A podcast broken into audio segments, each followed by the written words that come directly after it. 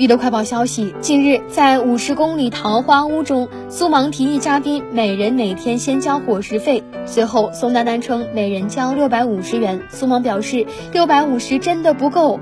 你早上不喝牛奶呀？你早上不吃鸡蛋啊？我们要吃好一点，我们不能吃那么差的伙食。此举引发网友热议。二十四号凌晨，节目官微发声，表示是一场误会。苏芒从没说过一个人一天六百五十元的伙食费不够。开会的时候，大家提议第一次每人先交六百五十元，用于这段时间在桃花坞的伙食费，十五人二十一天，多退少补。